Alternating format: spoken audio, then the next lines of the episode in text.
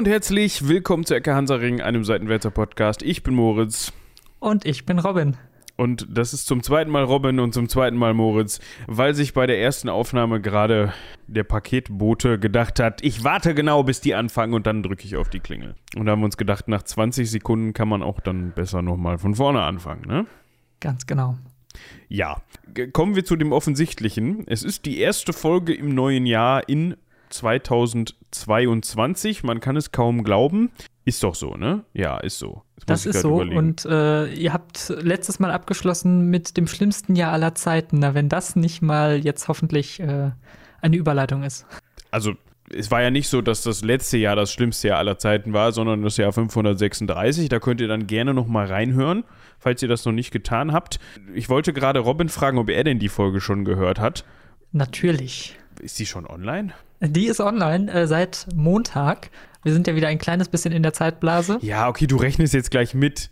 Moment. Ah, nee, wir sind ja, ich bin durcheinander. Die kam am 27. und wir haben genau. schon den 30. Dementsprechend. Ja, für uns ist es eigentlich noch gar nicht, das Jahr 2022.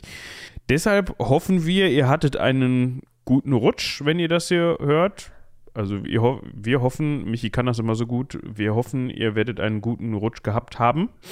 So nämlich. Und warum ist der jetzt nochmal nicht da?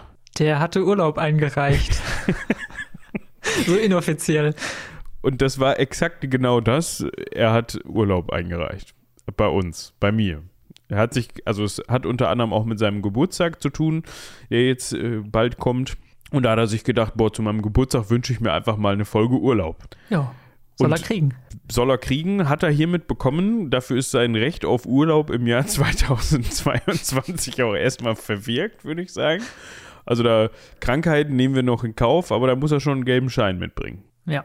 Aber was läge da nah, näher, als sich Robin zu schnappen und den auf Michis Stuhl zu setzen? Also jetzt symbolisch gesehen. Ah, der ist jetzt nicht zu Michi gefahren und hat sich auf seinen, ihr wisst schon, was ich meine, sondern ja, seinen Platz eingenommen. Und dementsprechend geht es heute auch überhaupt nicht um Römer oder sonstige Sachen, die mit der Antike zu tun haben, sondern wir beschäftigen uns heute mit einem Thema, was relativ kurzfristig aufgekommen ist bei uns.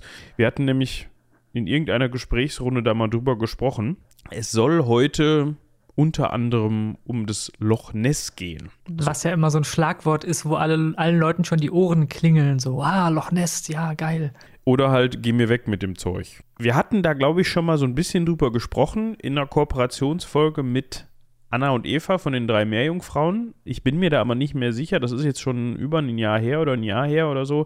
Anfang 2021 war das, glaube ich. Da hatten wir uns auch mal über Seeungeheuer unterhalten und eben auch übers Loch Ness. Also, falls ihr das noch in den Ohren habt oder das kürzlich erst gehört habt, könnte es sein, dass sich hier und da was doppelt, aber wir wollten das Ganze nochmal aufgreifen, weil ich glaube, das bietet sich an, um da eine ganze Folge drüber zu machen. Definitiv. Ist auf jeden Fall spannend genug. Ja, bevor wir damit anfangen, wir sind ja auch erst vier Minuten dabei, wir können jetzt ja nicht direkt ins Thema starten, haben wir noch ein paar Mails zu verlesen. Oh ja. Die uns erreicht haben. Ganz vorneweg natürlich eine Mail von Lukas, die lese ich jetzt nicht direkt vor. Ich ist, ja, seht es mir nach, wenn ich nicht mehr auf dem Schirm habe. Michi ist da immer ein bisschen fixer, so, der kennt sich da immer ein bisschen besser aus, wer uns denn jetzt schon mal eine Mail geschrieben hat oder nicht. Ich weiß nicht, ob wir von Lukas vorher schon mal was bekommen haben, habe ich gerade nicht so im Kopf. Der hat aber quasi auf meinen Rant über die zweite Staffel von The Witcher geantwortet und hat mir dazu gestimmt. Ja, hatte gehofft, dass wir da eigentlich mal eine spontan spontan drüber machen, aber ich würde ihm aus der Seele sprechen und er hat, er ist so weit gegangen und hat das Ganze als 0815 Fantasy Trash Serie gewertet und ohne das Phantom von The Witcher wäre es nur eine 3 von 10 und er ist, ja, erstaunt darüber, wie gut die Serie denn doch im Netz wegkommt. Und dem muss ich zustimmen. Ja, nach meinem Rant, vielen Dank. Zustimmung tut immer gut. ja, dann stehe ich wenigstens nicht alleine da. Aber ich habe schon, bin schon, nachdem ich so enttäuscht war, auf die Suche im Netz gegangen nach schlechten Reviews und es gibt sie. Und die sagen halt auch alle genau das wie Lukas und ich. Ja, so viel dazu. Aber falls euch die Serie gefallen hat, wollen wir euch die natürlich nicht madig reden. Aber ich kann mir nicht vorstellen. Nicht. Ich kann mir nicht vorstellen, dass ihr dann die Bücher gelesen habt. Aber gut. Ja, dann haben wir noch eine Mail von Micha bekommen, ähm, kurz vor Weihnachten. Der hat mal wieder, ich glaube, ich weiß gar nicht, ob wir die erwähnt hatten. Äh, in der letzten Folge. Wenn nicht, dann wird jetzt halt doppelt erwähnt. Hier geht gerade alles drunter und drüber. Ähm, hat mal wieder Ah, er hat, er hat, geschrieben, dass er nicht mehr in der Zeitblase ist und ist dann auf diverse Dinge eingegangen, äh, die jetzt zu weit führen würden, hat uns da aber noch mal ein paar Tipps gegeben, denen wir auf jeden Fall noch mal nachgehen werden. Vielen Dank dafür. Und dann ähm, haben wir noch eine Mail von Jana bekommen. Auch an dieser Stelle bin ich mir unsicher, ob du uns vorher schon mal geschrieben hast. Und die schreibt uns, dass sie sich bedanken möchte, dass sie uns einen guten Rutsch wünscht. Ja, danke dafür. Dank geht zurück. Ich weiß gar nicht, ob Michi dir schon geantwortet hat oder nicht. Aber dann haben wir jetzt hiermit auch die Einsendungen abgearbeitet für diese Folge. Mal schauen, was das Jahr 2022 so bringt. Wir hatten ja schon in der letzten Folge gesagt, ihr habt eifrig, eifrig gehört dieses Jahr. Dafür sind wir sehr dankbar. Ihr werdet immer mehr. Dementsprechend für alle Neuen, die jetzt vielleicht mit dabei sind in diesem Jahr, ja, rumlabern at seitenwälzer.de, da eine E-Mail hinschreiben mit Themenwünschen, Anregungen, Feedback, wie auch immer, falls ihr das noch nicht kennt. So. so. Haben wir sonst noch was Organisatorisches vergessen? Ich glaube nicht. Gut, du, du musst es aber eigentlich wissen, weil du ja auch sehr eifriger Hörer bist. Ja, das stimmt. Und auch so ein bisschen hinter den Kulissen hier und da mal reingucken darf. Aber ich glaube, das, was ihr sonst immer nur sagt, ist kauft Tassen. Und das habe ich hiermit auch getan. Insofern. Stimmt. Ja, dafür möchten wir uns natürlich auch bedanken, dass ihr im Jahr 2021, seit es denn geht, sehr eifrig Tassen gekauft habt. Da sind wir auf jeden Fall auch sehr mit zufrieden. Genau. Zum Loch Ness. Wir müssen vielleicht erstmal darauf eingehen, was das überhaupt ist. Also viele verbinden das mit Nessie, dem Seeungeheuer, da gehen wir gleich auch noch drauf ein. Aber wir haben uns gedacht, bevor wir überhaupt erstmal um das, ja, wie nennt man das? Das Tier im Porzellanladen. Welches Tier wird da nochmal immer genommen? Der Elefant, aber in Der unserem Fall äh, das Meeresungeheuer im Porzellanladen. Obwohl wir vielleicht auf den Elefanten nochmal zurückkommen müssen. Ja, schauen also, wir mal. Ne? Der könnte vielleicht nochmal auftauchen, aber zu späterer Zeit in dieser Episode. Also, in meiner Funktion als Kartenonkel können wir erstmal uns überlegen, wo ist das Ding denn überhaupt? Und wenn man sich die schottische Seenlandschaft anguckt, dann ist es gar nicht so leicht, da jetzt einen einzelnen rauszufiltern, beziehungsweise jetzt zu schauen, ähm, welcher von denen ist jetzt Loch Ness? Also ich hatte meine Probleme. Ich habe vorhin bei Google Maps mal ohne das einzugeben danach gesucht und man sucht schon lange. Ja, aber wenn man ihn gefunden hat, stellt es sich doch heraus, dass der gar nicht so klein ist. Das stimmt.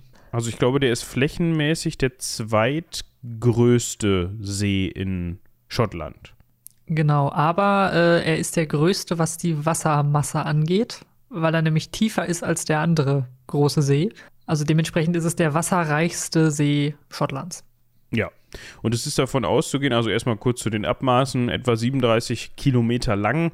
Man vermutet oder man ist sich eigentlich ziemlich sicher, dass die Seen also einige Seen in Schottland, gerade die diese längliche Form aufweisen, durch ehemalige Gletscher entstanden sind. Und man vermutet, dass es beim Loch Ness auch der Fall ist. Und zwar ist das ca. 12.000 Jahre her, zum Ende der Eiszeit. Und deshalb haben die auch alle diese, ja, spitze, enge Form. Wenn man mal auf eine Karte guckt, ja, wir verlinken euch mal was, dann könnt ihr das sehen. Was das Ganze noch mit sich bringt, und das, ja, ist jetzt vielleicht für die ein oder den anderen ein bisschen unschön. Das Ding ist sehr, sehr tief. Also warum ist das unschön? Da gibt es auch jetzt diese, was heißt jetzt, die wird es schon länger geben, aber inzwischen geistert das so durchs Netz, diese Phobie, dass man Angst hat vor tiefen Gewässern, wenn du weißt, was ich meine. Ja, weil da ja irgendwas lauern könnte und man, man kann nicht bis zum Boden sehen und so weiter. Und ich glaube, hier kann man gar nicht bis zum Boden sehen. Das Ding ist nämlich im Durchschnitt 130 Meter tief und an den tiefsten Stellen bis zu 230 Meter das ist schon echt tief. Also da kann ich nicht tauchen. Nee, das ist schwierig. Ich habe gerade noch mal geguckt, das Ganze nennt sich Thalassophobie. Ah. Das hat aber nicht nur mit ganz tiefen Gewässern zu tun, das hat, glaube ich, auch so mit Schiffswracks, die in dem, in so, so, rostige Schiffswracks oder irgendwie in Hafenbereichen, ja, wenn dann irgendwie da Rost, rostige Leitern, irgendwie sowas. Das ist wohl sehr schlimm für diese Person. Also ich kann das nur ein Stück weit nach, nachvollziehen. Also ich finde den Gedanken auch ein Stück weit unangenehm, wenn man zum Beispiel übers offene Meer schwimmt und weiß, okay, man hat jetzt irgendwie im besten Fall oder im schlimmsten Fall hunderte Meter unter sich nichts außer Wasser. Und wenn ich jetzt aufhöre, Schwimmbewegungen zu machen und die Arme an den Körper lege, dann bin ich im Zweifel mal ganz schnell 50 Meter tiefer, so ungefähr. ähm, Aber ja, das Loch Ness ist dafür prädestiniert, vor allem, weil wir ja auch dann ne, später darauf zu kommen, vielleicht etwas haben, was dann da wirklich lauert in den Tiefen. Schön. Ja. Genau. Der See selbst, ich weiß nicht, ob du das gerade schon gesagt hattest, beträgt eine maximale Tiefe oder die, die, die, der tiefste Punkt des Sees sind 230 Meter. Jetzt geht mal auf den Sportplatz und guckt euch mal so eine 200 oder 100, 200 Meter Bahnen an. Das ist schon tief. Was ich vor allem daran krass finde, ist, dass der, ich muss mal gerade gucken, wo es steht, genau, weniger als an manchen Stellen oder an manchen Abschnitten sind weniger als 15 Meter vom Ufer entfernt schon 53 Meter Tiefe erreicht. Das entspricht einem abfallenden Hang mit einer, mit einer, nicht, mit einem Gefälle von 75 Grad. Ja, gut, da geht's dann runter. Also im Zweifel kann es mal sein, dass man dann einfach plöpp macht und Ja. steht man da nirgendwo mehr. Und, ja, also ich fände es sehr interessant, da mal irgendwie zu sehen, wie das Ding ohne Wasser aussehen würde. Hm. Aber ja, das ist wahrscheinlich schwierig. Wir hoffen, dass das nie passiert. Ja, es gibt bestimmt, äh, kommen wir auch noch zu, es gibt auch so Vermessungen davon. Da hat bestimmt mal einer ein 3D-Modell gebaut. Ich glaube, das lässt sich bestimmt auftreiben, wenn man äh, danach sucht. Ja, hätte man in Vorbereitung auf die Folge machen können, habe ich jetzt nicht viel mehr, aber auch gerade erst Nee. ein, dass das interessant sein könnte. Ja, es gibt noch einen tieferen See und zwar den Loch Morra. Der ist 310 Meter tief tatsächlich und dementsprechend ist der Loch Ness nur der zweittiefste See der britischen Inseln. Ich weiß jetzt nicht, ob das der tiefste See überhaupt ist, aber Ja, da gibt es wahrscheinlich. wahrscheinlich irgendwelche Vulkanseen, die noch deutlich tiefer sind, aber. Ja, aber das ist ja auch so ein bisschen Schummeln, oder nicht? So ein Vulkansee. ja, der ist halt nicht durch so einen Gletscher, der sich da drüber gewälzt hat, entstanden dann, ne? ja, das ist schon, also so, dass ein Vulkan, der vollläuft mit Wasser tiefer ist, okay. Aber wir reden ja von richtigen Seen. Aber gut. Der See selbst hat übrigens eine Fläche von 56,4 Quadratkilometern. Ist also durchaus beachtlich. Es ist jetzt nicht so ein. Also früher habe ich immer gedacht, Loch Ness, ja, das, ne, ist so ein kleines, verwunschenes Gewässer. Was da Ja, irgendwo. denk, denkt man, ne? so ein Angelteich. So Ja, irgendwas, wo man zumindest mal bequem durchschwimmen kann, wenn man mal ein bisschen Zeit hat. Aber 37 Kilometer möchte ich jetzt nicht schwimmen. Also auch schon die Breite sind 1,5 Kilometer. Also es ist ein sehr langgezogenes Ding. Ja. Es gibt eine Insel, die sogenannte Cherry Island, die ist etwa 4000 Jahre alt, künstlich angelegt, stammt aus der Bronzezeit. Finde ich auch eine interessante Geschichte, würde jetzt den Rahmen sprengen, wenn wir da noch weiter darauf eingehen, glaube ich, aber das ist schon bei so einer Wassertiefe, es wird sicherlich irgendwo entstanden sein, wo, die, wo das Wasser nicht ganz so tief ist, aber da eine künstliche Insel anzulegen, ist schon in der Bronzezeit amtlich. Ja, das Ganze ist ein, ich weiß nicht, wie man es ausspricht, K- Crannock Ja, oder ich glaube, so. das ist richtig. äh, es kommt aus äh, dem irisch- und schottischen Bereich und sind eben so künstliche Inseln, die oft mit Baumstämmen verstärkt waren und die eben in solchen Seen oder Flüssen angelegt wurden. Und da hat man teilweise kleine Siedlungen drauf gebaut, beziehungsweise ähm, ja, so, so richtig, was man damit gemacht hat, ist gar nicht so sehr erfasst. Also warum die mitten auf einem See gesiedelt haben, wahrscheinlich um sich zu schützen und äh, eine gewisse Vormachtstellung damit zu bekommen. Ja. Ja, und wenn man Wasser braucht, hat man dann eben auch überall direkt Wasser um sich herum. Was es konnten. Wahrscheinlich auch. Ich stelle mir das schon schwer vor, eine künstliche Insel in einem See zu errichten. Also das ist gar nicht so ohne. Nee, deshalb meinte ich das ja gerade. Also für gerade für die Bronzezeit, ich meine, das ist 4000 Jahre her, muss man erstmal hinkriegen, da eine künstliche Insel, die auch so lange besteht vor allem, die halt nicht sofort wieder auseinanderfällt, da zu errichten. Ja. Ja, es gab auch noch mal eine zweite, das war die Dog Island, die ist aber heutzutage komplett überspült und da kommen wir auch schon zum nächsten Punkt. Das hat man nämlich händisch getan, also nicht diese Insel zu überspülen, aber den Wasserspiegel des Sees anzuheben, weil man wollte den Kaledonischen Kanal bauen. Das ist ein Kanal, der einmal quer durch Schottland verläuft und quasi die Nordsee und ist das das irische Meer, was auf der, an, auf der anderen Seite auf jeden Fall zu, zu Irland hin, die Bucht. Genau. Wir mal hier gucken. Ja. Ähm, Ost-Westküste Schottlands wird verbunden. ja. Ich kann jetzt nicht genau sagen, ob das schon der Pazifik ist oder ob das die irische See ist, die da oben A drüber Atlantik, Atlantischer Ist. Äh, Ozean. Pazifik.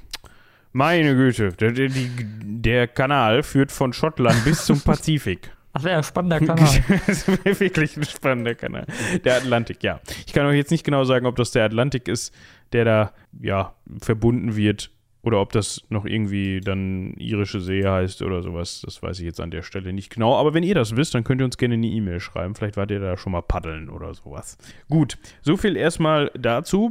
Heutzutage führt der, nicht nur heutzutage, bestimmt auch damals, führt der See neben Nessie natürlich auch diverse andere Ungeheuer will ich sie jetzt nicht nennen, aber da sind auch viele Fische unterwegs, Lachse, Aale, Forellen, Hechte, alles, was man sich vorstellen kann. Man hat auch wohl mal Fische eingesetzt, also atlantische Lachse nicht eingesetzt, sondern die sind auch dort wohl vorhanden. Man hat nämlich, oder man vermutet, dass der See früher auch mal zum Meer hin offen war, dass es sich also um eine Meeresbucht gehandelt hat, dass das Ganze sich aber aufgrund von ja, tektonischen Verschiebungen dann irgendwann erledigt hat. Also ganz genau. Genau. Und das ist wohl, in, man hat mal in 220 Meter drei Exemplare des atlantischen Lachses gefangen und das ist wohl ein Tiefenrekord ja, für britische Süßwasserseen. So tief hat man noch nie atlantische Lachse tauchen sehen. Ich frage mich gerade so ein bisschen, ob atlantische Lachse nicht eigentlich Salzwasserfische sind, aber scheinbar können die da wohl auch dann trotzdem leben. Ja, ich glaube, Lachse sind da nicht ganz so, weil die können ja auch, die, die schwimmen ja auch gerne mal in die Flüsse rein und springen dann so über so ah. Sperren und Wehre und so, um ihre Laichgründe zu erreichen. Also die haben es da wahrscheinlich, ob das jetzt Sü Süßwasser oder Salzwasser ist, ist dem wahrscheinlich egal. Aber Anna und Eva sind da jetzt wahrscheinlich gerade am Ranten. Den stellen sich jetzt wahrscheinlich gerade, den stellt sich jetzt wahrscheinlich gerade alles auf, so nach dem Motto, wie könnt ihr? Ja. Falls ihr da einen Einwurf habt, dann ergänzen wir die nächste Folge zu den atlantischen Lachsen. Wir wollen das hier auch überhaupt nicht zu einem Biologie-Podcast, ich wollte schon gerade sagen, verkommen lassen. Und wir wollten das nur am, am Rande erwähnen, dass es dort auch Fische gibt, nebst Nessie. Ja? Das wird ja noch interessant eventuell. Genau. So. Was war da noch so los? Natürlich haben diverse Leute versucht, das Ding zu durchschwimmen, haben es auch geschafft. Was ich nicht lustig fand, aber erwähnenswert, am 29. September 1952 hat ein Herr namens John Cobb, so würde ich ihn aussprechen, mhm. versucht mit einem Motorboot einen Geschwindigkeitsweltrekord auf dem Wasser aufzustellen. Das bietet sich bei so einem sehr langgezogenen See natürlich an. Wenn der 37 Kilometer lang ist, dann hat man da ein bisschen Platz. Und der ist auch wie an einer Schnur gezogen gerade, also ziemlich. Dementsprechend bietet sich das vielleicht für solche Rekorde an. Der John hätte es lieber gelassen, weil der ist dabei zu Tode gekommen. Bei einem Tempo von ca. 320 km/h hat sich dann sein Boot einmal ist dann einmal abgehoben und wieder aufs Wasser geprallt und dann war es vorbei mit John. Ja. Aber 320 km/h finde ich in einem Boot auch schon sportlich. Also, hui. Wenn man auf der Autobahn 200 gefahren ist, das ist nicht ohne. Nee, das ist so, also vor allem Wasser ist ja auch noch tausendmal unberechenbarer als auf der Autobahn. Straße. Mit dem Auto 200 zu fahren, da hat man ja noch wesentlich mehr Kontrolle drüber. Weil vor allem, du, du kannst ja nicht einfach in die Bremse gehen. Du, du kannst halt Schub wegnehmen, aber dann verlangsamt Brauchst das Boot noch halt. 20 Kilometer, bis du irgendwann mal wieder ankommst. Ja, also war schon mutig, war im Endeffekt dann aber keine gute Idee für den John. Nee. Ich weiß jetzt auch nicht, ob er den Geschwindigkeitsrekord aufgestellt hat oder nicht. Äh, zu dem Zeitpunkt wahrscheinlich nicht. Wir können ja mal eben reingucken. Aktuelle Rekordhalter. Schnellster Fahrer eines Motorbootes ist Ken Warby aus Australien. Der hat, ah, hat er nicht ganz geschafft, der John. Der hat mit einem düsengetriebenen Boot, der Spirit of Australia, 511,13 km/h erreicht. Okay. Ja. Aber wir müssen mal eben festhalten, ne? Dieser Rekord, den der aufstellen wollte, das war 1952. Ja, gut. Also der. Vers versuch mal 1952 mit einem Auto 200 auf der Autobahn zu fahren. Also. Ging, aber war auch sportlich. Ja. Also dafür, dass der 320 da gefahren ist, muss man sagen, der schnellste, der Rekordhalter für das schnellste propellergetriebene Boot, ein US-Amerikaner namens Dave Wilvock, Phil Vock, interessanter Name. 13. März 2004 in seiner Miss Budweiser auf dem äh, Lake Oroville 354,86 km/h. Also da war er gar nicht so weit entfernt von. Und wir sprechen hier vom Jahr 2004. Ne? Ja, das dazu. Jetzt spannen wir euch aber auf die Folter, weil ihr wollt ja eigentlich nur hören, was, was hat es denn jetzt mit Nessie auf sich? Ist Nessie da oder nicht? Oder hat auch Nessie gerade Urlaub, so wie Michi? Oder was ist da los? Und ja, ich glaube ansonsten, ich habe noch einen netten Verweis, war es das auch schon Interessantes zum Loch Ness, falls ihr mal da wart, also zu dem See selbst, da gibt es wahrscheinlich noch vieles anderes, aber das, ja, der Hauptakt des Ganzen ist ja, oder warum das Ganze überhaupt so bekannt worden ist, ist ja dann Nessie selbst. Ja. Was man vielleicht noch erwähnen könnte, und da ergibt sich vielleicht eine Folge raus in Zukunft. Ja, ich bin da über eine interessante Nebenstory gestolpert. In der Nähe des Sees, also oberhalb des Sees, liegt übrigens das Boleskin Haus. Das ist so ein Anwesen. Das hat unter anderem mal Jimmy Page gehört, also von Led Zeppelin, der Jimmy Page. Aber vorher hat es einem Okkultisten namens Alistair Crawley gehört. Und diese Person, ja, mir habe ich mich mal verirrt Aha. in den Wirren des Internetes. Das ist ein, wie gesagt, Okkultist. Ja, hat gelebt von 1898 bis, nee, Moment, von 1875 bis äh, 1947 und der hat diverse okkulte Bewegungen gegründet und die haben da Dinge gemacht. Also, ja, können wir vielleicht nochmal bei Zeiten drüber sprechen. Also nicht, dass wir euch in irgendeiner Weise zu diesen okkulten Dingen hintreiben möchten, aber das ist so abgefahren, da muss man eigentlich mal drüber berichten. Ja. Hat unter anderem den Ordo Templi Orientis gegründet, kurz Otto. Ah ja. ja. Ja, aber Okkultismus klingt doch ganz spannend. War ja auch, ähm, es gab ja so eine, so eine Zeit im 19. Jahrhundert, wo das ganz en vogue war, dass man äh, so okkulte Sachen macht und irgendwie so Seancen veranstaltet und sowas. Da könnt ihr vielleicht wirklich mal eine Folge drüber machen. Ja, also am besten, es waren dann halt auch immer Geheimgesellschaften. Das war ganz wichtig, dass man Natürlich. Geheimgesellschaften gegründet hat und nicht irgendwelche offiziellen Sachen. Ja. Ja, am 31. Dezember 1940 ist übrigens auch noch ein Bomber der Royal Air Force in den See gestürzt. Da ist ein, eine Person bei umgekommen. Das Wrack ist aber geborgen. Das kann man sich heute im Brooklands Museum im südenglischen Brooklands angucken. Also es ist restauriert worden. Ja. Und eine, ein weiterer Fakt, da gehen wir, den enthalte ich euch jetzt aber noch, den halte ich euch jetzt noch vor, da gehen wir nämlich gleich noch drauf ein. Der hat nämlich wirklich mit Nessie zu tun, das fand ich sehr cool. Also, kommen wir zur Hauptveranstaltung des heutigen Abends. Nessie. Schuhu, schuhu. Genau. Wie man sich denken kann, Loch Ness, der kommt der Name Nessie natürlich vom Namen des Sees und der ist tatsächlich auch von Einheimischen vergeben worden. Und die früheste Sichtung oder die früheste bekannte Erwähnung eines Seeungeheuers im Loch Ness wird tatsächlich auf das Jahr 565 datiert. Das ist jetzt so eine Sache. Da hat man, also es ist 1500 Jahre her und äh, ja, die Quellenlage ist ein bisschen schwierig. Also ich finde, da ist schon was dran. Also das kann man durchaus schon als ersten Beleg nehmen. Und zwar soll dort der heilige Kolumban von Iona einen Pikten gerettet haben. Und zwar gerettet vor diesem Seeungeheuer, was auch immer der da gesehen hat. Und zwar hat dann der gute Kolumban einfach mal ein Kreuzzeichen in die Luft geschlagen und hat gesagt, nicht mehr weiter, berühre ihn nicht, zieh dich sofort zurück. Und dann hat dieses Seeungeheuer, wie auch immer das aussah, das wird dann nicht weiter beschrieben, obwohl es nur noch wenige Meter von diesem Pikten entfernt war, sich zurückgezogen und ist in Furcht geflohen vor diesem Kreuzzeichen und den Worten. Also. Hat funktioniert, würde ich sagen. Ja. Falls euch das passiert am Loch Ness, ihr seid da baden und dann kommt da so eine so ein Nessie an und will euch fressen, dann merkt euch diese Worte. Und es funktioniert. Das ist wie mit Vampiren und Kreuzen. Ja. Nächste Sichtung 1527 ist ein bisschen her. Ja, 1000 Jahre später, in, der Zwischenzeit war es relativ ruhig ums Loch Ness und um Nessie selbst. Dort hat ein Herr namens Duncan Campbell ein schreckliches Ungeheuer erblickt. Am Ufer des Loch Ness. Aber das war's auch schon. Also. Ja, kann Wolf, Fuchs, Nessie, was man so da hat. Seine Frau, ich weiß es nicht.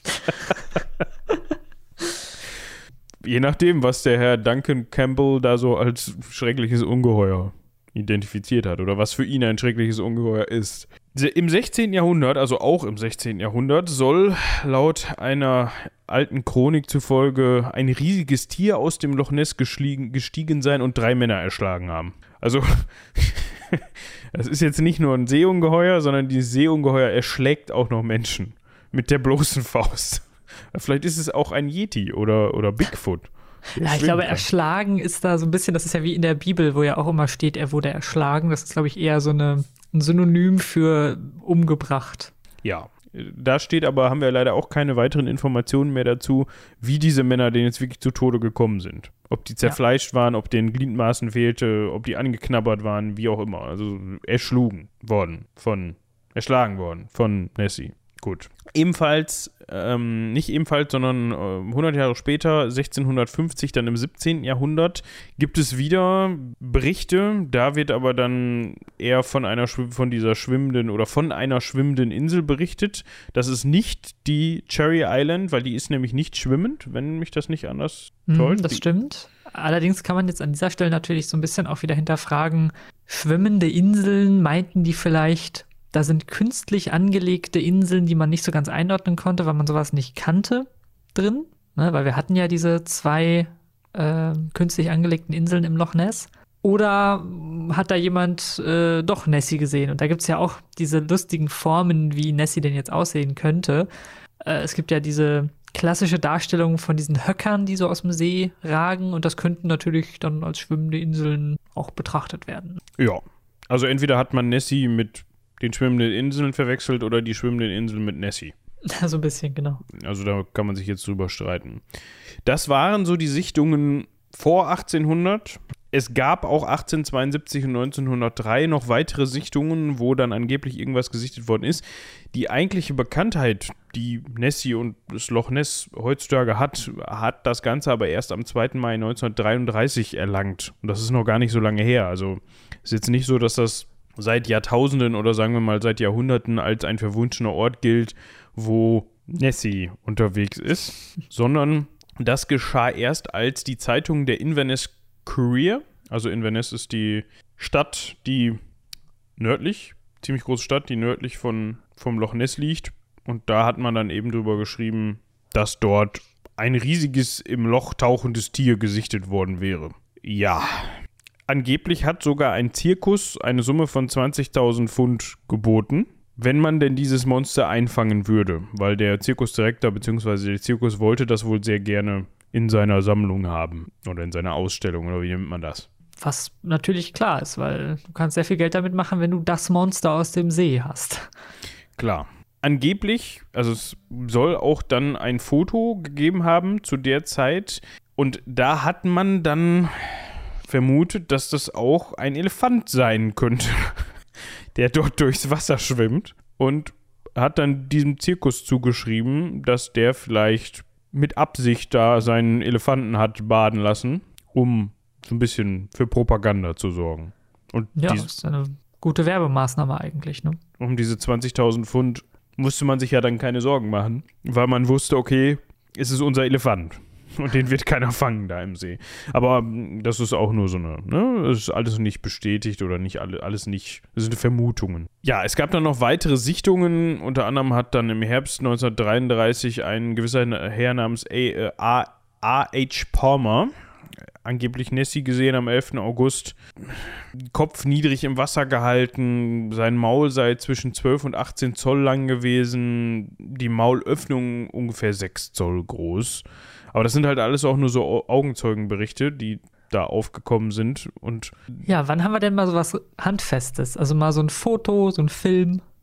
Ja, Foto und Film, Film eher weniger. Angefangen hat das Ganze mit dem Foto und zwar schon ein Jahr später, am 19. April 1934. Da soll angeblich ein Chirurg namens R.K. Wilson dieses Ungeheuer fotografiert haben. Und dieses Foto soll angeblich ein Tier mit einem langen Hals zeigen. Jetzt hat man aber ein Problem. Einige Jahre später, also ganz bisschen später, am 12. März 1994, ist dann ein gewisser Herr, also 60 Jahre später, namens Marmaduke Wetherell auf das Foto aufmerksam geworden, beziehungsweise hat sich dazu geäußert und hat gesagt, er, da, er habe das damals gefälscht. Er hat damals für die Daily Mail gearbeitet oder ist da angestellt worden und also um Nessie zu jagen. Ja, es war quasi der Nessie-Reporter.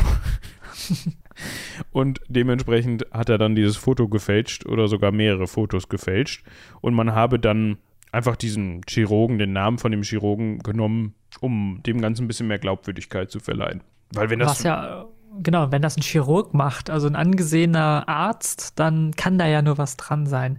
Das ist tatsächlich das Foto, was man so kennt. Also wenn man an Nessie denkt, da gibt es ja diese, diese Fotos und es gibt ja dieses eine Foto, wo das so aussieht, als würde eben so ein kleiner Drache oder Dinosaurier so den Kopf aus dem Wasser strecken. Ähm, das ist das Foto. Und ist ganz interessant, wenn man sich das mal aus heutiger Perspektive anschaut und sich dann zum Beispiel die Wellen um dieses Tier oder was auch immer da aus dem Wasser schaut, herum anschaut. Ich kenne mich jetzt nicht mit Wellen aus, aber ich würde sagen, so wie die aussehen, handelt es sich um ein sehr kleines Tier. Ich weiß nicht, Moritz, ob du das bestätigen möchtest. Ja, ich habe mir das Foto auch gerade mal rausgesucht und wie Robin gerade schon sagte, das ist dieses eine Foto, wo einer so einen Arm mit einer Socke auf dem Kopf so Weißt du, ja, so ein bisschen, ne? So, ja, sehr niedrig aufgelöst, sehr also schwarz-weiß, man erkennt nur Schatten von dem Monster selbst, überhaupt keine Details. Und ja, also das sieht eher nach einer Ente aus oder nach einem Schwan von der Größe her und weniger nach einem Monster, wenn ich mir die Wellen da drum zu angucke. Und es, ja. handelt, es ist jetzt ja auch nicht irgendwo im Pazifik, ne, wo man riesengroße Wellen oder im Atlantik mitten auf dem Meer, sondern das ist ein See. Genau, und man, man, muss tatsächlich noch so ein bisschen dazu anmerken, also warum haben die Leute das nicht auch mit diesem Blick betrachtet sozusagen? Ähm, wir sind zwar in einer Zeit, in der Fotofälschungen durchaus passieren, aber es wird immer noch eher als heute davon ausgegangen, dass das, was auf einem Foto dargestellt ist, schon richtig sei. Also ein Foto war irgendwo eine Art von Beweis oder von zumindest äh, Zeichen davon, etwas Reales aufgenommen zu haben. Das war gut 50 Jahre früher natürlich noch viel mehr der Fall, als die Leute noch gar keine Fotos kannten. Aber äh, auch in den 30ern war es eben noch so, dass Fälschungen nicht so häufig vorkamen, beziehungsweise auch nicht so bekannt waren in der, in der Bevölkerung. Heute wird ja immer hinterfragt, ja, haha, Photoshop, ne, geht ganz schnell. Aber ähm, da war es eben noch sehr aufwendig, sowas zu fälschen. Und das ist so ein Grund, warum das vielleicht, ähm, also es wurde natürlich hinterfragt und es wurde natürlich auch gesagt, das ist eine Fälschung und so weiter. Aber warum das im ersten Moment vielleicht logischer erscheint, so ein Foto als Fälschung auch überhaupt erstmal herzustellen, als heute. Ne, heute würde man eben mit Photoshop hingehen oder mit einem 3D-Programm und würde wahrscheinlich etwas bauen, was fotorealistisch funktioniert. Und damals war es eben so, dann hatte man eben hier so einen schwarzen Schemen vor irgendeinem komischen Wellenhintergrund. Ja, das ist halt, also auch, also was heißt eine Fälschung? Das Bild gibt ja Spielraum für alles her. Also das ist ja, es ist ja überhaupt nicht zu erkennen, was das ist. Also eigentlich müsste man mit dem ersten Blick auch damals schon erkannt haben, ja, okay, diese Wellen passen größentechnisch einfach nicht zu dem, was da abgebildet ist. Das wird wahrscheinlich wirklich irgendeine Holzgeschichte auf einer Boje gewesen sein oder irgendwie sowas. Also man hat, wenn man das, es war wahrscheinlich jedem, der eine Kamera hat und wollte gerade sagen, mal in den Baumarkt fahren konnte, ne, aber so ungefähr ein bisschen Strandholz zusammengesägt hat, war es möglich, so eine Fälschung herzustellen. Also nicht ja. das Foto selbst war gefälscht, glaube ich, sondern Einfach das etwas, was nicht zu erkennen ist im Wasser, war gefälscht. Aber gut. Was noch dazu kommt, was ich ganz witzig fand, es gibt einen Film, der 1933 in die Kinos gekommen ist und der nennt sich Die Fabel von King Kong. Ein amerikanischer Trick- und Sensationsfilm. Also das ist der wirklich der Beiname. Ne? Das könnte man heutzutage mal wieder aufgreifen. Eine deutsche Liebesromanze. Ja, das wird bestimmt Kassenschlager. Und es wird tatsächlich vermutet, dass also dieser Film war so zu der zu dem Zeitpunkt von seiner Machart her mit der erste, der in die Richtung ging und es wird vermutet, dass die Menschen alleine, weil man sowas damals noch nicht kannte, ja, durch sowas, wie, wie nimmt man das? Also, dass sie dadurch ähm, mehr Zugang zu sowas bekommen haben und eher geglaubt haben, dass sowas existieren kann, weil sie das eben auf der Leinwand gesehen haben und gerade auch sensibler auf sowas reagiert haben und dementsprechend sich dann natürlich auch, wenn der Film sowieso gerade beliebt ist, bekannt ist, solche Meldungen mehr verbreiten im Sinne von, oh, im Loch Ness, da ist jetzt was gefunden worden. Ja, da müssen wir jetzt aufpassen. Nicht, dass es wie bei King Kong ist. Ja, und zusätzlich haben wir natürlich das, was man vielleicht jetzt im, in den Weltmeeren ganz tief unten oder im Weltall noch hat, also diese Unerforschtheit von bestimmten Bereichen auf der Erde. Also wir haben ja da wirklich noch ähm, vielleicht nicht so sehr weiße Flecken auf der Landkarte, so in Teilen natürlich auch, sondern einfach den fehlenden Zugang der Gesamtbevölkerung zu solchen fernen Dingen. Weil Internet gibt es nicht. Ich kann mich also nur informieren, wenn ich äh, in die Bibliothek gehe und mir ein Buch anschaue, wenn ich mir einen Film anschaue, der aus weiten Teilen der Welt quasi kommt. Und wir haben eben immer noch regelmäßig Neuentdeckungen zu der Zeit, also von neuen Tierarten, von neuen äh, Inseln, wo irgendwas drauf ist, Menschen, Bevölkerungs, äh, Bevölkerungen und sowas. Und das ist eben auch so ein Grund, wenn es irgendwelche abgefahrenen Tiere gibt in, weiß ich nicht, äh, irgendwelchen Inselstaaten im Pazifik oder sowas, irgendwelche bunten Vögel und so weiter, warum sollte es dann nicht auch ein, eine Art Ungeheuer im Loch Ness geben? Ja, also heutzutage schwierig, aber dafür die damalige Zeit klar. Wenn man, wenn man immer noch nicht weiß, okay, was umfasst die Fauna unseres Planeten denn überhaupt? Nee, Flora ist das die? Nee, Fauna. Fauna sind Viecher, Flora sind Pflanzen. Ah, was umfasst das denn überhaupt? Ne, dann kann man ja mal auf die Idee kommen, vielleicht umfasst das halt auch irgendeine so Schlange oder so, die es nur im Loch Ness gibt. Ja. Genau. Genau. Dann gab es weitere Sichtungen. Es gab vor allem auch, ich sage jetzt mal, weiterhin Bilder und Fotos davon. Und 1972 hat zum Beispiel mal ein Amerikaner nam namens Robert Rhines äh, Unterwasserfotos angefertigt zusammen mit einer Gruppe und da hat man dann wohl angeblich mal sowas gesehen, was wie so eine wie so eine Flosse geformt sein könnte. Es hätte aber auch Luftblasen sein können oder einfach eine Fischflosse oder was. Es war ein ähnlich interessantes Foto. Ja, dass man da dann Nessie gefunden hat, auch in Zweifel zu ziehen. 2007 gab es Videoaufnahmen angeblich, das von einem vermeintlichen Ungeheuer. Darauf sieht man dann etwas was sich etwa in 10 Kilometer, also in einer, mit einer Geschwindigkeit von 10 Kilometer pro Stunde bewegt und etwa 15 Meter lang ist. Ein aalähnliches Objekt, aber das ist viel mehr, ich habe mir das mal angeguckt, das ist halt auch eigentlich nur so, das ist so eine, so eine Bugwelle, die da zu sehen ist und die da durchschwimmt. Also viel mehr ist es halt wirklich nicht. Deshalb auch schwierig. Ja, es kann auch einfach ein großer Aal sein oder ein Baumstamm oder sowas. Also genau zu identifizieren, okay, das ist jetzt Nessie auch da. Schwierig. Schwierig. Mhm. Also, Und jetzt kommen, ja? Ja, mach ruhig weiter. Ja, jetzt kommen, finde ich, die, die, äh, so ein bisschen der Technologiewechsel, der da reinspielt. Das fand ich ganz spannend. Also bisher waren ja unsere Beweise, oder in Anführungsstrichen Beweise, die die Leute hatten, immer irgendwelche sehr unscharfen, verwackelten Aufnahmen von Leuten, die am Loch Ness stehen und auf diesen zu viel äh, Zeit oder vielen Monaten des Jahres sehr, sehr diesigen, in Nieselregen gehüllten See gucken. Ne, weil wir haben eben, das ist Schottland und da ist halt viel Nebel, viel Regen und so weiter unterwegs.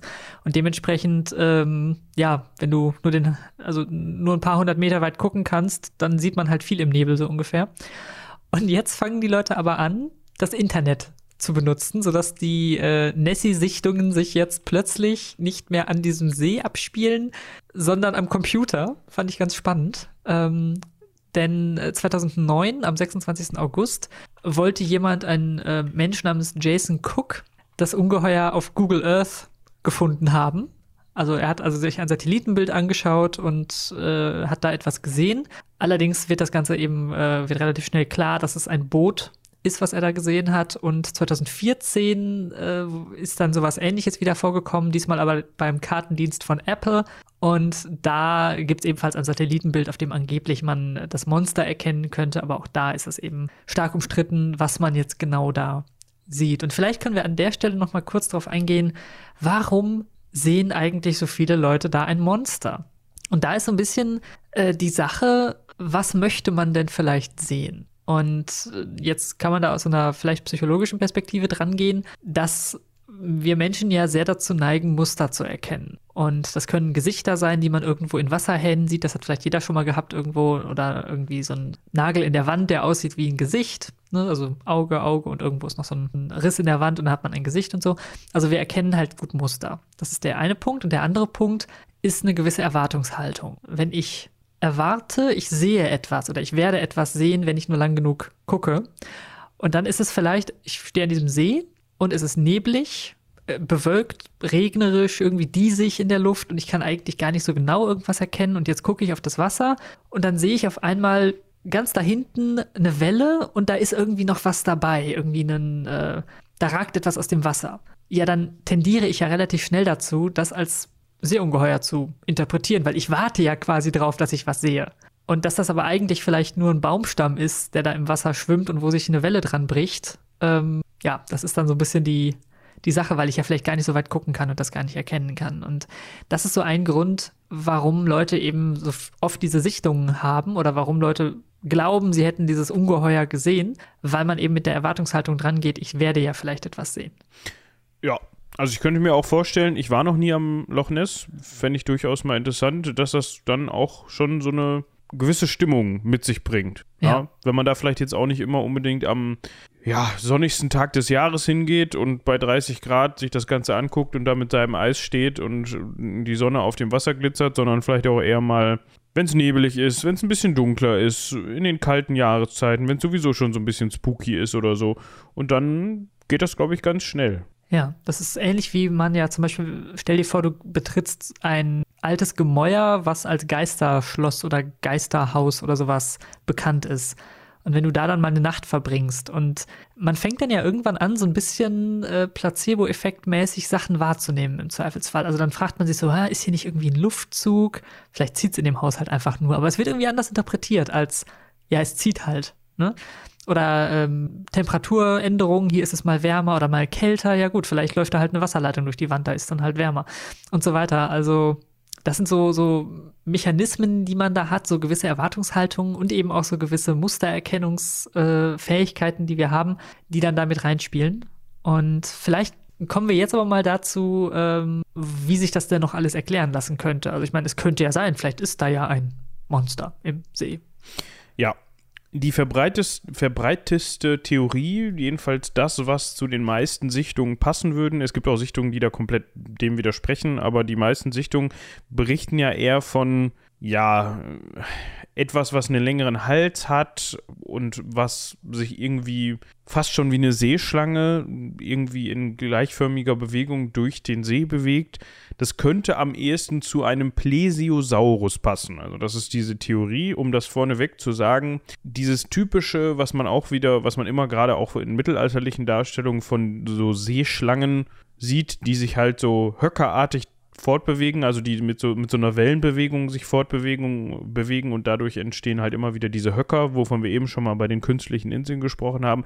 Das konnte der Plesiosaurus definitiv nicht. Ja, also das müsste dann, wenn man denn jetzt in irgendein Tier dafür ja heranziehen möchte, dann muss es eine Seeschlange gewesen sein, weil das ist das einzige Wirbeltier, was heutzutage bekannt ist, wenn ich mich da richtig informiert habe, mhm. was diese, diese Schwimmbewegung alleine von der Anatomie her hinbekommt.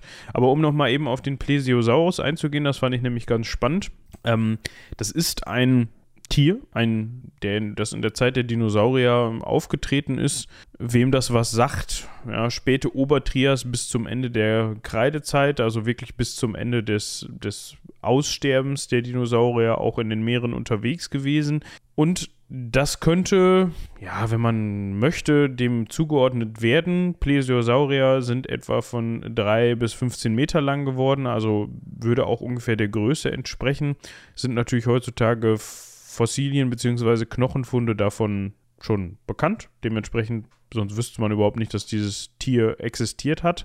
Und der Plesiosaurus, da müsst ihr euch am besten mal ein Bild von angucken, ist so ziemlich das, was wir als Unterwasser-Dinosaurier kennen. Ja, also hat einen, hat einen ähm, sehr langen Hals mit einem, mit einem entsprechend überdimensionierten Kopf, wird als Fleischfresser dargestellt, beziehungsweise ist wahrscheinlich ein Fleischfresser gewesen und hatte an seinem Rumpf eben vier Flossen.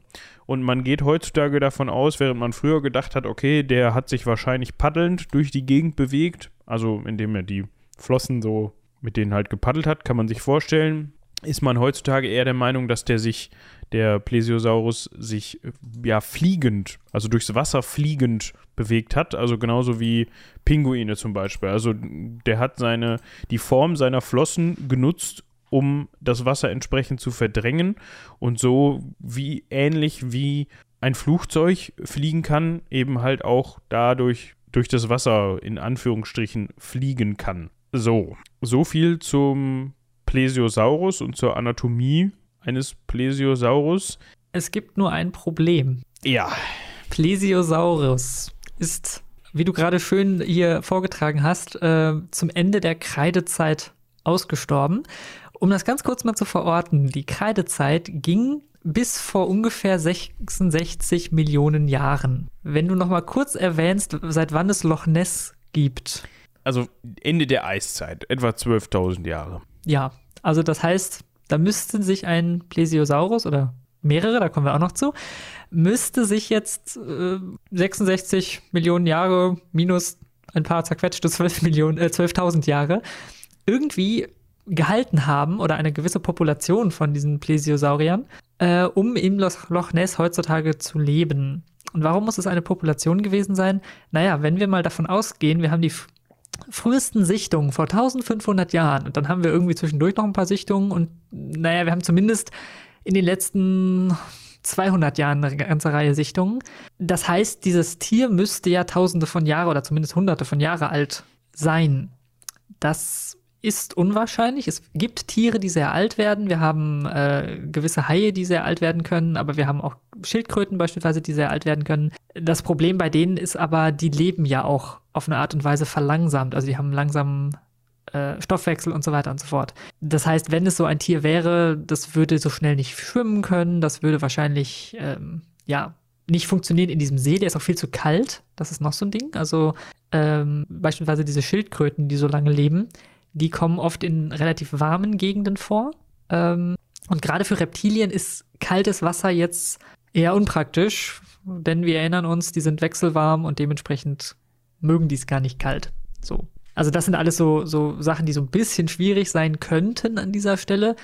Das heißt, eigentlich suchen wir gar nicht nach einem Tier, wenn man jetzt dieser Theorie mal folgen möchte kurz, sondern wir würden nach einer Population von Tieren suchen. Und bei einer Population ist ja der, der also damit, ausschlaggebende um das, Punkt. Sorry, wenn ich hier unterbreche, um das nochmal Ja. eben, eben hervorzuheben. Ganz einfach, weil die sich ja über die Zeit lang fortgepflanzt haben müssen und diese Population Genau. am Leben erhalten müssen, weil sonst ist irgendwann halt mal Ende.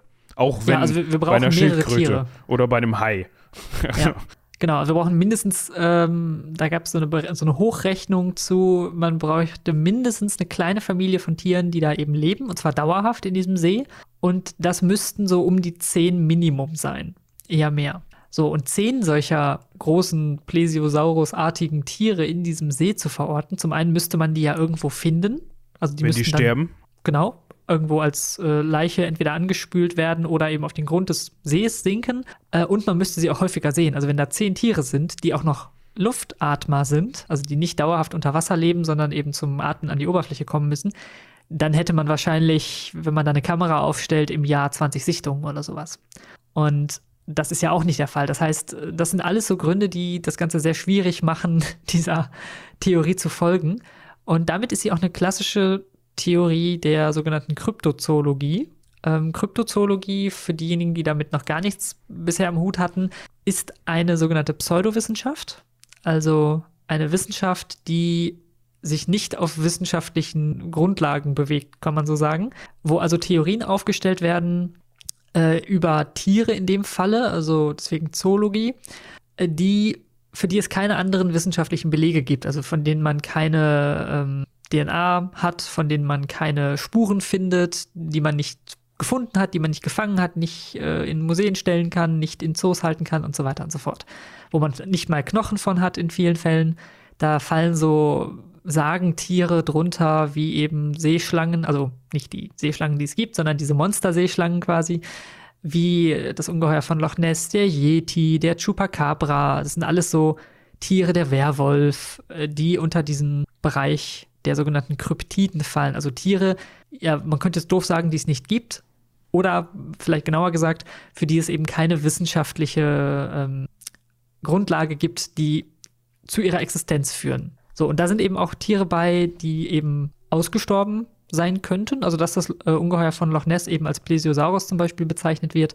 Das ist eben auch Teil der Kryptozoologie, weil es da eben auch keine wirkliche äh, Grundlage für gibt.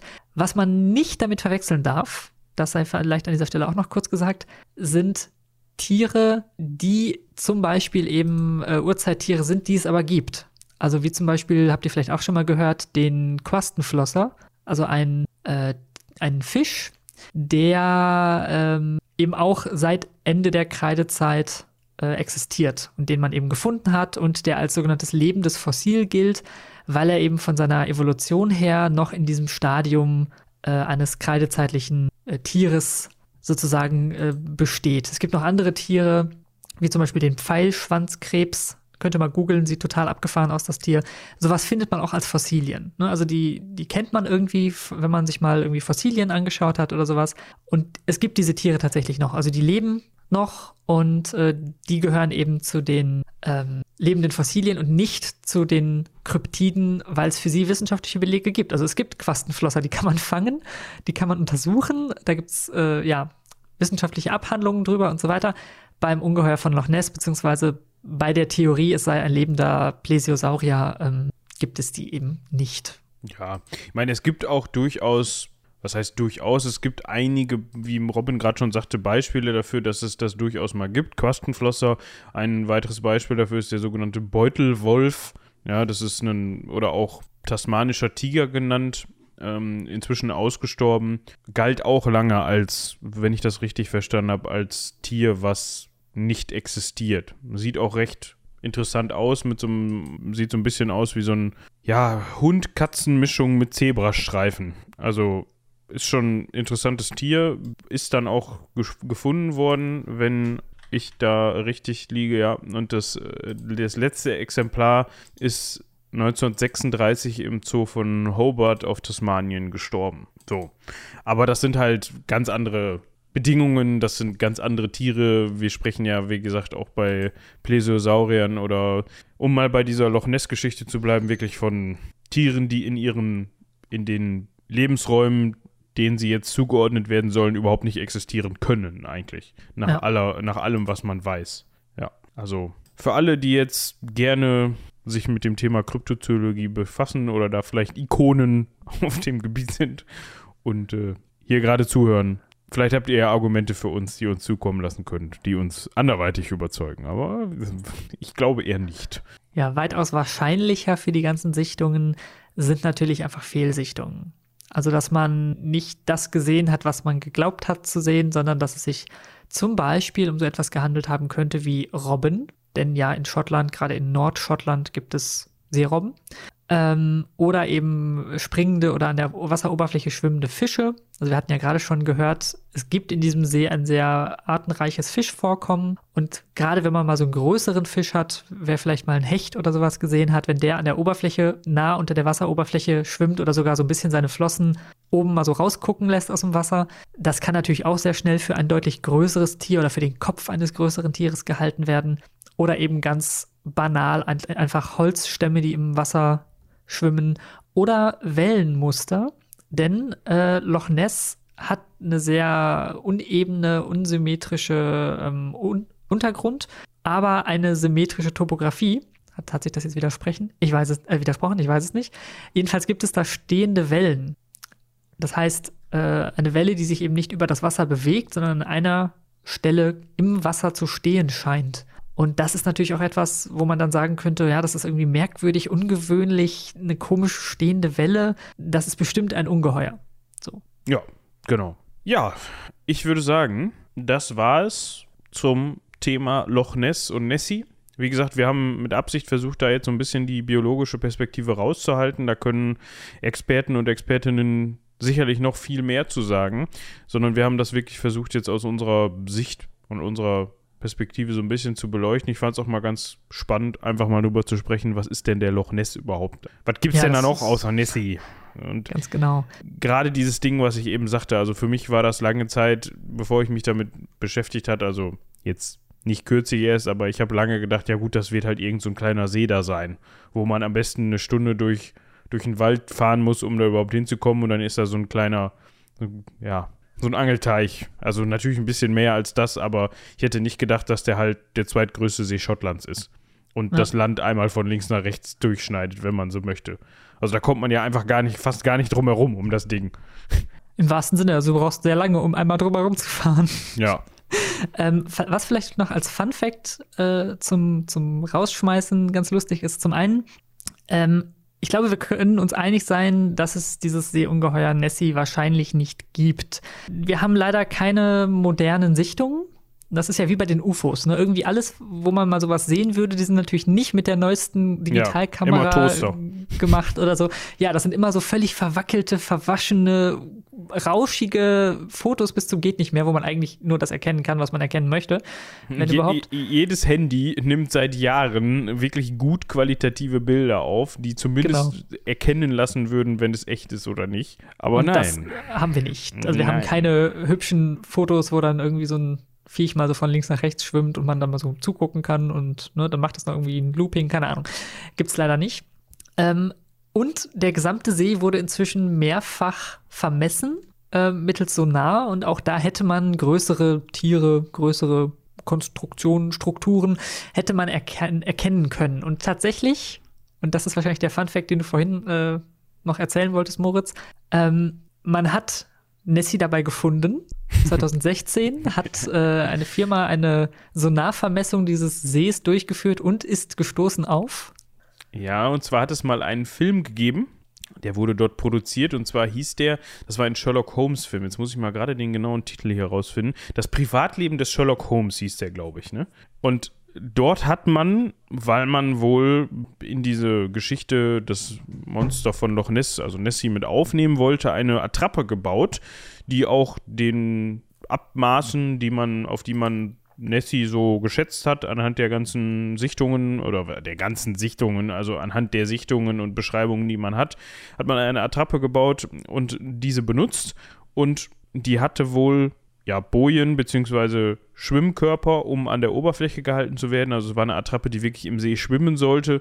Und es geht das Gerücht um, dass der Regisseur gesagt hat, nee, das sieht doof aus, wir entfernen nochmal zwei von diesen Schwimmkörpern, damit da nicht so viele Buckel auf dem Wasser sind. Und das war dann wohl ein Schwimmkörper zu viel und dann war Nessie weg. Und wenn man dann Ja. einen 230 Meter tiefen See hat, dann ist die Attrappe halt weg, ne? Also da taucht dann auch keiner hinterher, beziehungsweise holt die wieder hoch, um weiterzudrehen. Ich weiß nicht, wie das dann ausgegangen ist. Ich habe den Film nie gesehen, ob die dann eine neue Attrappe gebaut haben oder was. Aber auf jeden Fall konnte dieses norwegische Unternehmen bestätigen, da unten ist Nessie, aber in anderer Form. Genau. Und das ist doch eine schöne Geschichte zum Abschluss. Das heißt, alles, was wir gefunden haben, ist eine Attrappe gewesen, die da versenkt wurde, aus Versehen versenkt wurde. Und ähm, so viel zum Thema das Ungeheuer von Loch Ness. Ja, wir hoffen, euch hat die Folge, die Urlaubsvertretungsfolge hier heute gefallen. Nächste Woche geht es dann wieder für euch ganz normal weiter, wenn nicht irgendwelche Unvorhersehbarkeiten dazwischen kommen mit Michi und meiner Wenigkeit. Da müssen wir mal gucken, wo wir weitermachen. Aber es wird sich sicherlich, ich denke mal, so langsam weiter in die Vergangenheit vorwagen. Wir haben ja dann auch noch die ein oder andere Persönlichkeit auf dem Programm, die vor den Römern unterwegs waren. Stichwort Griechen, ja, sonstige Herren und Damen, die dort gekreucht und gefleucht sind. Ich bin gespannt. Ja, äh, man könnte noch mal eben Werbung machen. Das Heldenpicknick hatte sein Finale. Wird das sein Finale gehabt haben? Da weißt du gerade mehr. Wie sieht's da Ja, ja, das aus? wird sein Finale gehabt haben äh, zu Neujahr. Also im neuen Jahr könnt ihr dann das Finale euch allerspätestens anhören.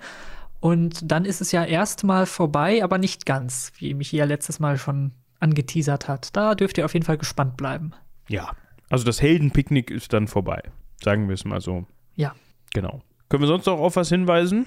Irgendwas Neues, Aktuelles? Ähm, kauft unser Buch. Stimmt. Wir machen ja immer hier Eigenwerbung noch und nöcher. Ich habe äh, mit Michi zusammen ein Buch geschrieben. Wenn's schwarzer Sand heißt das Ganze. Und ihr habt es, glaube ich, in den letzten Folgen immer mal wieder schon erwähnt. Das kriegt man ganz regulär bei Amazon, kann man sich das bestellen. Noch schöner wäre es natürlich, wenn ihr es in unserem eigenen Shop bestellt, unter shop.klappkatapult.de. Und äh, das hat Michi mir aufgetragen. Ich soll hier auch noch mal sagen, äh, zum einen könnt ihr da das Buch bestellen, zum anderen aber auch das Hörbuch. Und weil wir im Moment in Spendierlaune sind, gibt es fürs Hörbuch ein kleines bisschen Rabatt für treue Ecke Hansaring-Fans. Ähm, da könnt ihr nämlich mit dem Rabattcode, dem Gutscheincode Underdog, Doc am Ende mit C, also Doc wie Doktor, äh, Underdog, da könnt ihr euch ein bisschen Rabatt abholen, wenn ihr euch das Hörbuch kaufen möchtet. Schreiben wir auch nochmal in die Folgenbeschreibung, in die Shownotes. Genau. Da könnt ihr dann auch nochmal reinhören. Dann müsst ihr euch das jetzt nicht akustisch merken, beziehungsweise in euch irgendwie die Schreibweise zurechtfummeln. Genau. Könnt ihr es einfach kopieren, einfügen, kaufen. Für alle. Für euch, eure Familie, eure, den Hund, eure Lehrerin, euren Lehrer, den Busfahrer, wie auch immer. Finde ich gut. Alle brauchen Wenns. Und Morla, wenn ihr schon mal dabei seid. Ja, gut. in diesem Sinne würde ich sagen, auch im neuen Jahr. Vielen, vielen, vielen Dank fürs Zuhören. Ich hoffe, euch hat das Ganze gefallen. Wir hoffen, dass ihr gut reingerutscht seid, dass ihr auch euch, dass ihr uns auch in diesem Jahr gewogen bleibt und in diesem Sinne haut rein. Bis zum nächsten Mal. Bis dahin, tschüss.